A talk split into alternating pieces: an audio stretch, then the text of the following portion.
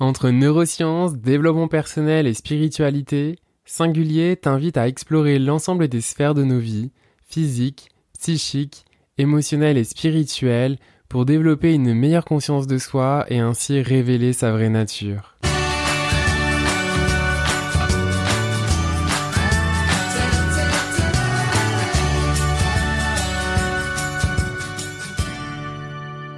Je suis Florian Noutsos, coach de vie, massothérapeute énergéticien et maître Reiki.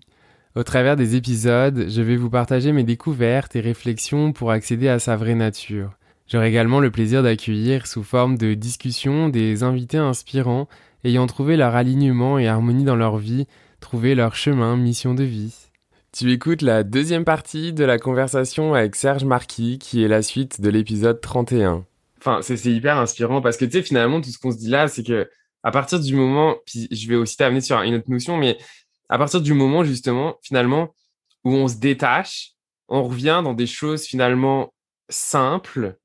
C'est là finalement qu'on se connecte à, notre à notre essence, libre de tout attachement, libre de, de toute euh, pensée, de, de, de, tout. Ou finalement, ben en fait là comme, comme tout est possible, parce que finalement on revient à notre essence même qui effectivement euh, ne vieillit pas. Parce qu'après, quelles que soient nos, croyances, etc., moi, je, crois beaucoup en tout ce qui est énergie, mais finalement, quand on revient à la source de l'essence même, quelque chose qui peut être vibration, énergie, bah, tu sais, finalement, là, il n'y a, rien. C'est un état pur. C'est. Et, et, on est même en mesure d'observer toute forme d'attachement. Mmh. C'est ça qui est fabuleux. Observer les attachements. Observer l'attachement. Moi, je, compare souvent ça à des hameçons. C'est comme s'il y avait des hameçons psychiques qui étaient accrochés à une idée, par exemple. Observer l'attachement à cette idée au point de vouloir battre quelqu'un, tu sais, c'est, mm. il y a des êtres humains qui se comportent comme ça. Et on le voit aussi au niveau, c'est terrible, dans la société actuelle, la majeure partie des grands problèmes actuels sont associés à, à cet ego et à, à, son, à, ces, à attachements liés à l'ego, à ce qui construit l'ego, ce qui constitue l'ego. C'est être attaché à ce qui constitue l'ego. Et par exemple, au niveau de l'environnement, pour vraiment bien situer ça, et même euh, l'environnement en relation avec la pandémie, parce qu'il y a un lien très fort entre les deux, en tout cas à ce stade-ci. Mm. On va en parler quelques secondes. Je considère que c'est tellement un bel exemple.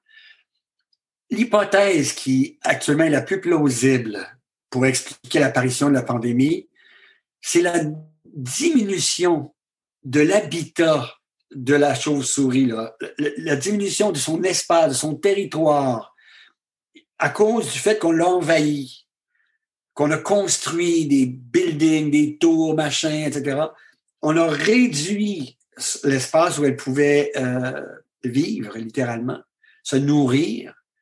Et à cause de ça, puisqu'elle pouvait moins bien se nourrir, son système immunitaire s'est mis à moins bien se défendre contre les virus. Elle a donc été incapable de gérer le virus à l'intérieur d'elle à travers son système de défense naturel, son système immunitaire, et parce qu'elle était incapable de le gérer, ben, elle a pu euh, euh, contaminer euh, un être humain quelque part avec ce virus. Mais le départ, c'est son territoire qui a diminué à mmh. cause de l'avidité humaine, de la méconnaissance de soi, du fait qu'on n'a pas constaté qu'on était des êtres de connexion, de relation avec les autres, etc., que tout était relié, interrelié. Et et l'ego est toujours dans l'avidité. L'ego veut toujours plus. Parce que l'impression, l'émotion au cœur de l'activité de l'ego, c'est la peur. La peur de disparaître. Hein. La mm. peur de, la peur de s'en aller. Et vraiment, encore une fois, si j'ai pas d'attention, si on me nourrit pas, je disparais, je meurs, bon, etc. Alors, et comme c'est associé à une image de soi, mais c'est la même chose.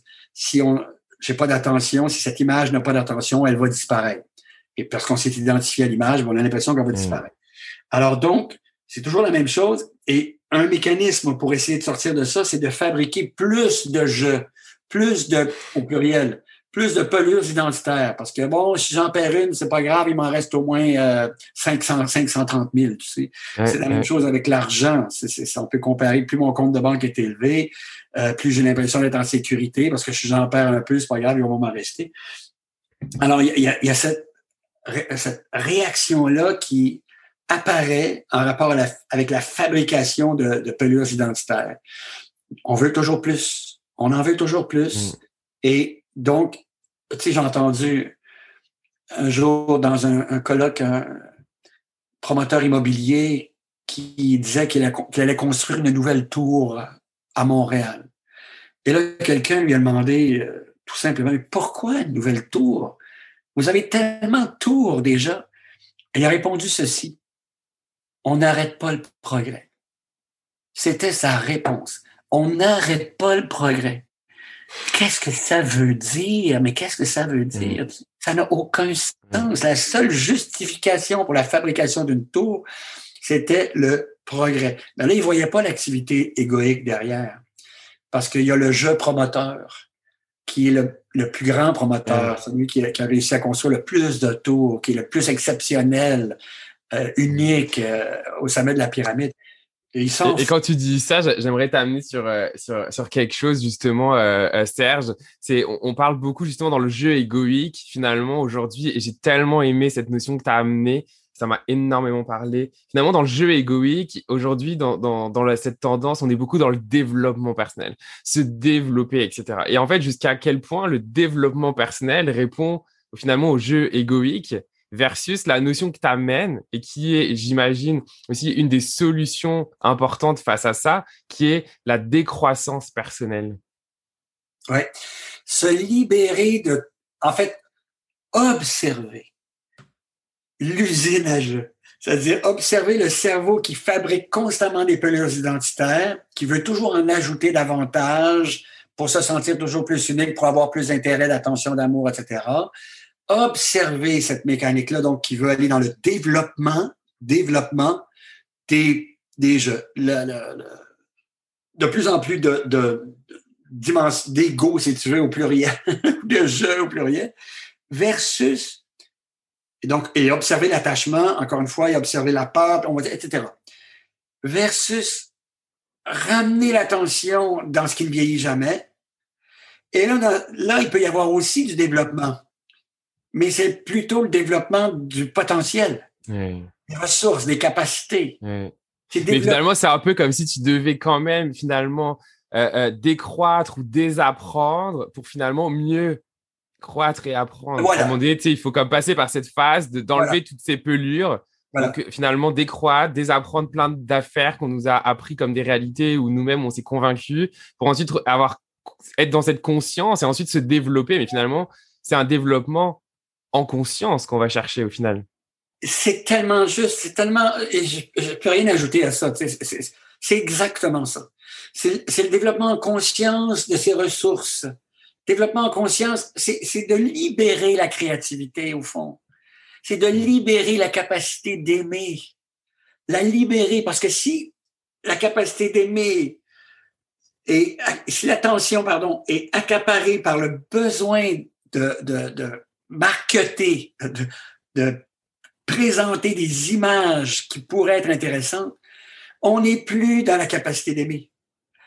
Elle est malheureusement complètement euh, tassée, hmm. poussée, parce que l'attention, elle, est voici l'image qui va me rendre intéressant, intéressante. Elle est accaparée par ça.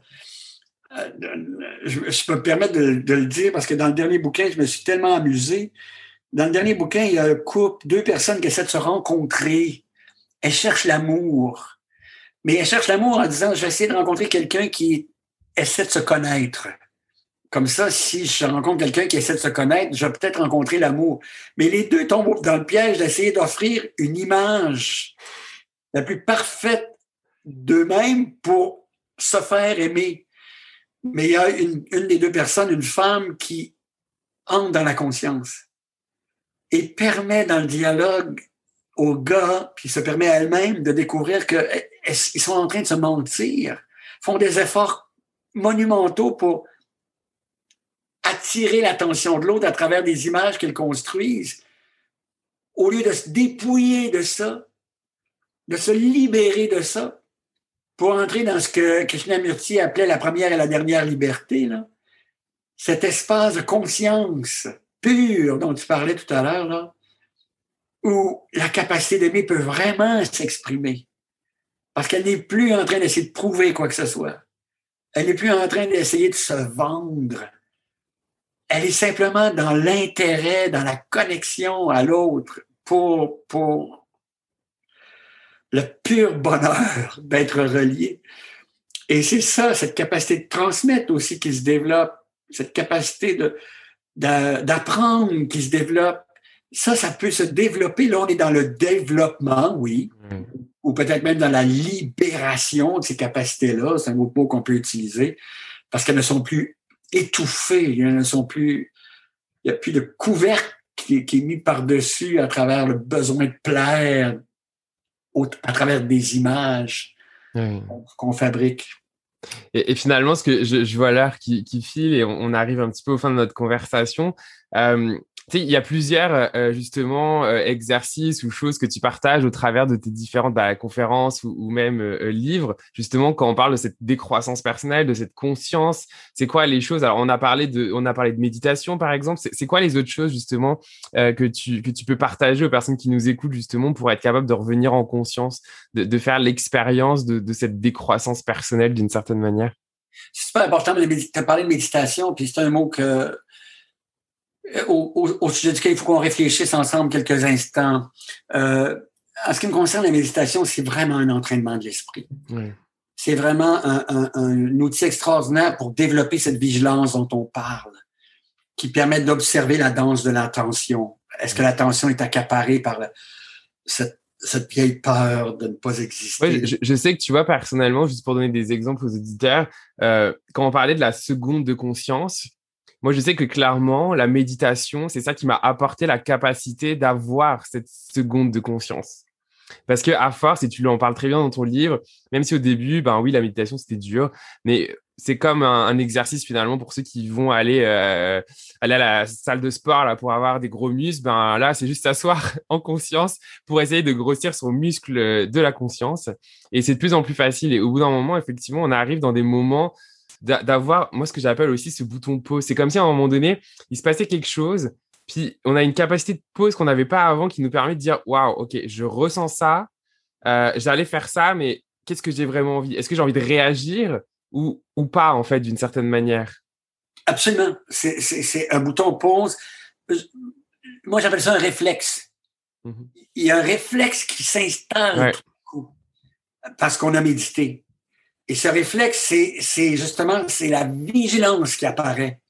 Et comme tu le disais tout à l'heure, quand tu parlais du jugement que tu as eu, là, et qui t'a permis de découvrir quelque chose dont tu avais besoin, là, qui t'a permis de mieux te connaître, ben c'est ce réflexe qui est apparu, qui t'a permis d'observer ce jugement à l'intérieur de toi, plutôt que de laisser ce jugement s'accaparer de ton attention pendant des heures, mmh. pendant des jours.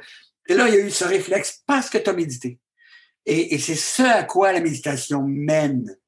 Et euh, d'ailleurs, il y a un moine, euh, j'ai eu la chance d'aller à un moment donné euh, au Népal, puis j'ai eu la chance de, bon, enfin, je raconterai pas tout le voyage, là, mais d'assister à une rencontre où il y avait un professeur dans un monastère qui était un moine. Un professeur, il enseignait à des jeunes, là, qui, des orphelins, des orphelines qui, qui trouvaient sur la rue, puis il leur donnait de, une, une instruction d'éducation, leur permettait de, de vivre jusqu'à 18 ans au monastère et là, il pouvait décider s'il restait ou s'il s'en allait. Mais en fait, peu importe. Ce moine parlait d'un concept que j'avais, dont j'avais jamais entendu parler avant. Il parlait de la méditation dans l'action. Hmm. Et j'ai trouvé ces mots tellement beaux, mais c'est ce que tu nous as décrit tout à l'heure, Florent. C'est quand tu disais que tu étais sur la rue, que tu as observé le jugement, là, au moment où tu étais sur la rue en voyant passer quelqu'un. C'est ça la méditation dans l'action. Oui, c'est merveilleux d'être dans un endroit tranquille, calme, euh, dans des conditions qui permettent d'observer son esprit.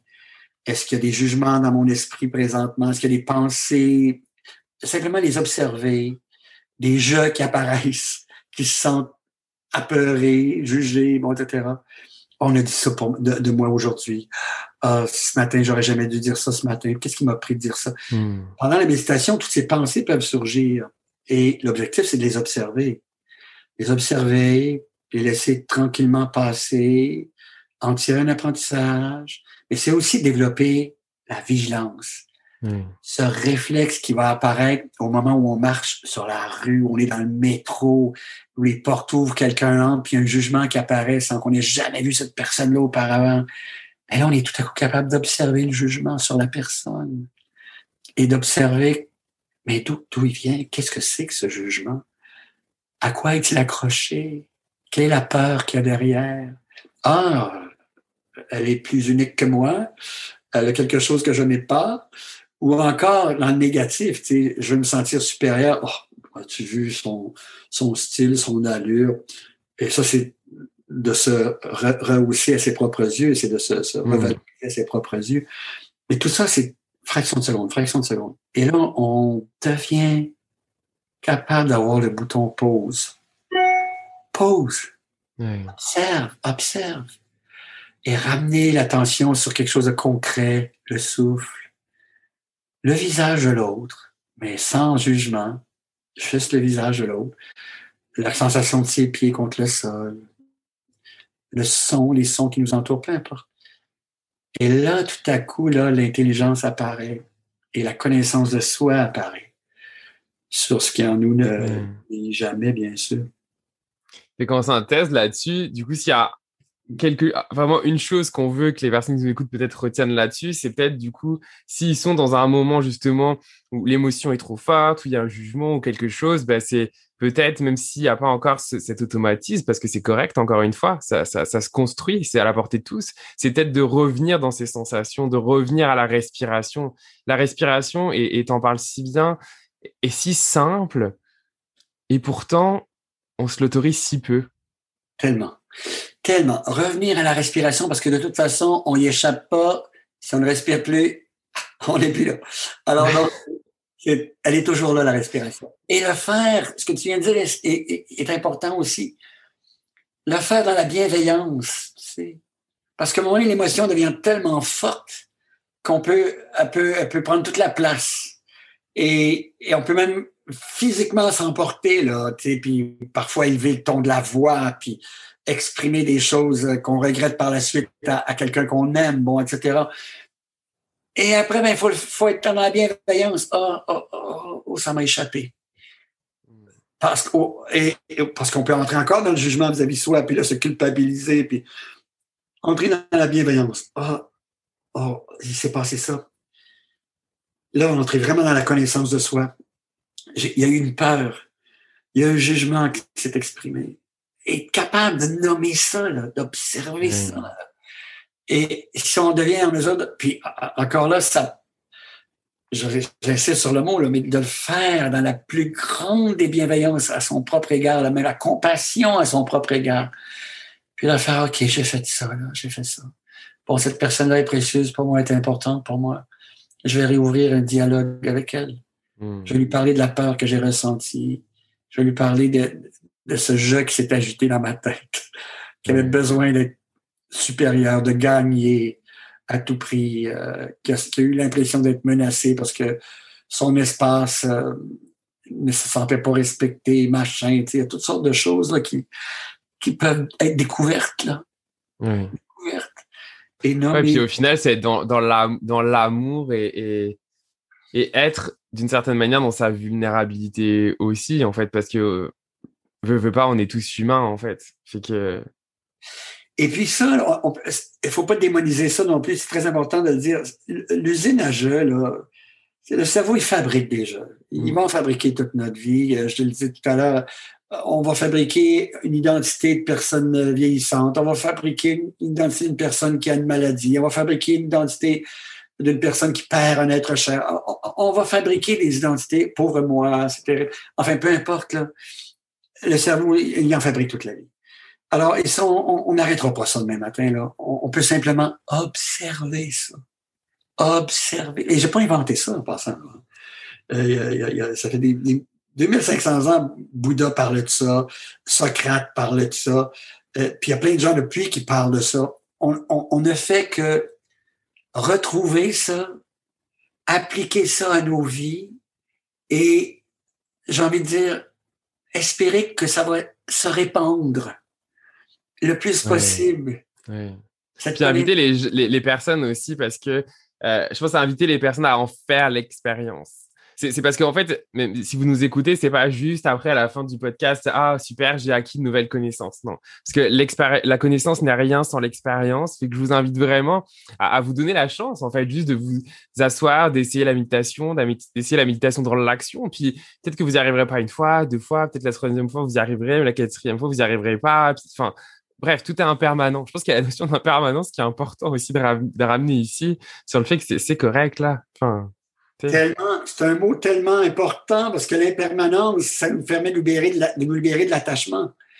Parce que l'attachement est, un effort pour contrer l'impermanence, c'est un effort pour pérenniser les mm. choses. Hein. On, on s'attache, on veut pas que ça disparaisse, puis on veut pas, euh, une opinion, on veut, on veut que cette opinion-là soit éternelle, tu sais, puis bon, alors, mm. alors que c'est tout est impermanent. Et c'est là où ça nous ramène dans le pouvoir qu'on dit de la conscience et du présent. Parce que tout est impermanent, alors autant s'offrir d'être à 100% dans la conscience, dans le moment présent. Parce qu'on vivra finalement, tu sais, c'est même là, moi j'essaie vraiment de le faire quand je t'écoute et d'avoir la chance de t'avoir dans le podcast, d'être 100% connecté à toi, de profiter de ce moment. Parce que je vivrai jamais ce moment-là, finalement. Et, et, et, ça nous permet d'entrer dans il y a une espèce de, de, de paradoxe assez extraordinaire, mais c'est pas un paradoxe, c'est simplement de découvrir notre véritable nature. Parce que en dessous de toutes les couches identitaires, de tous les jeux, de toutes les pelures, là, il y a ce qui, il y a cette essence là, hmm. euh, cette essence là e-, extraordinaire, qui elle n'est pas attachée à un ego et qui, à travers sa plus belle expression, c'est-à-dire la présence, la capacité d'être là, tout simplement dans le présent, ce que tu viens de dire, nous libère du besoin de permanence. Mm. Parce que quand on est dans le présent totalement, il n'y a plus besoin de permanence. Parce que tout est là. Tout est là. On, on savoure tellement chaque seconde, chaque fraction de seconde. Il n'y a plus besoin de quoi que ce soit d'autre. Alors là, l'impermanence devient quelque chose qui n'est plus lourd hmm. à vivre parce qu'il n'y a plus de peur. Il y a, en étant dans la présence, tout est là. Et les peurs se dissolvent. Pareil. S'autoriser à être là, c'est faire fi finalement du passé, du futur, juste s'autoriser à être. C'est ça. Et, et c'est pas ésotérique, c'est pas lunette rose, c'est pas Kalinour, c'est pas. Euh, non, c'est une réalité. Et, c'est ce que ces personnes ont essayé depuis des années de nous enseigner, qu'on redécouvre à notre humble manière et qui en même temps nous libère effectivement d'un passé qu'on voudrait changer en pensant que si on le changeait, on vivrait mieux, on serait plus aimé, on serait plus euh, intéressant, intéressante, on serait plus plein de choses qu'on a l'impression qu'on serait à travers nos pelures identitaires. Donc, si on pouvait changer le, passé, on a l'impression illusoire qu'on pourrait être ça. Ou on s'en va dans le futur en espérant qu'un jour, finalement, il y aura quelqu'un quelque part qui découvrira l'extraordinaire euh, unicité que nous avons, ta, ta, ta, ta, ta, Au lieu d'être dans le présent puis d'être d'apprécier l'impermanence, de savourer l'impermanence. Cette extraordinaire euh, connexion.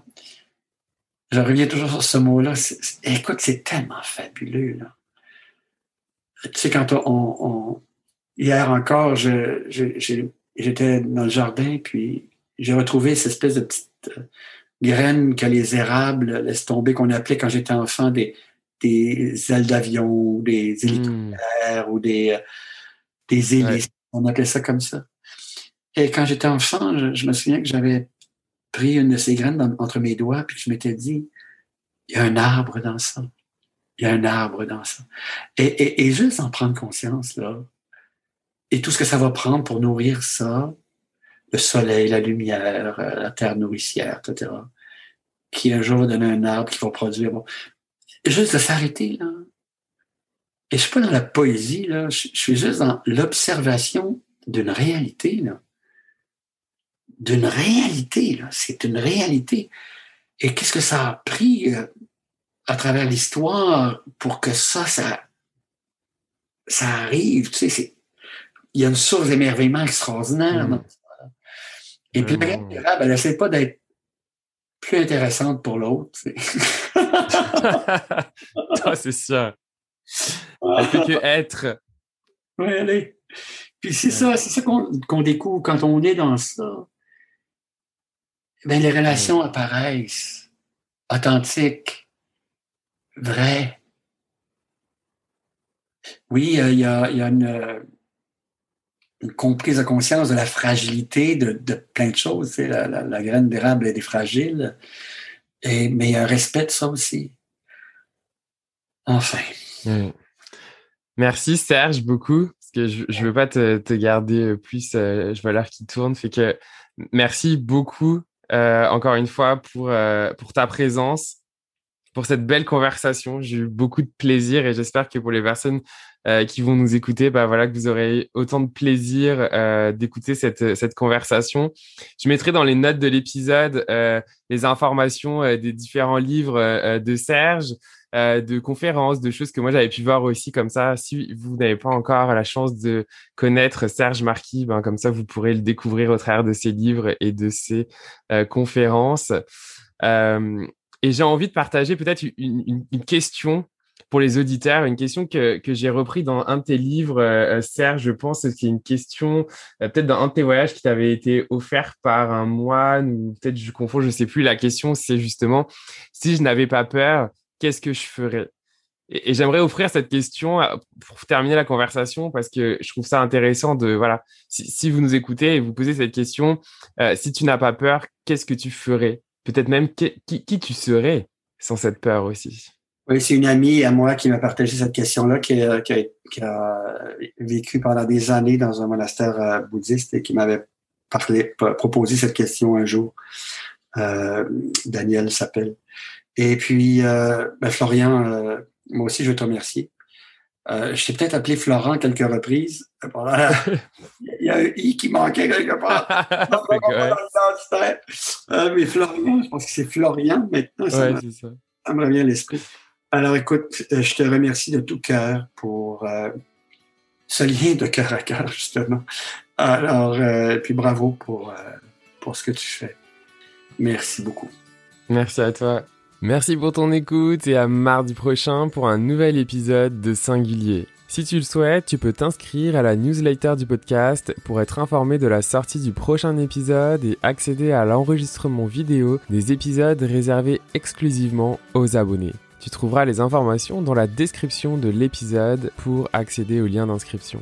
En tant que coach de vie, c'est ma mission d'accompagner mes clients à identifier leurs blocages et leur permettre de trouver le meilleur chemin pour révéler leur vraie nature. Attention, prendre le meilleur chemin n'est pas égal à choix facile, c'est bien souvent l'inverse. Ça demande beaucoup de courage. Alors si ça te parle et que tu souhaites en discuter avec moi, écris-moi. Tu trouveras les informations dans les notes de l'épisode. Rien n'est impossible. Ta seule limite, c'est toi-même. Prends soin de toi et sois heureux.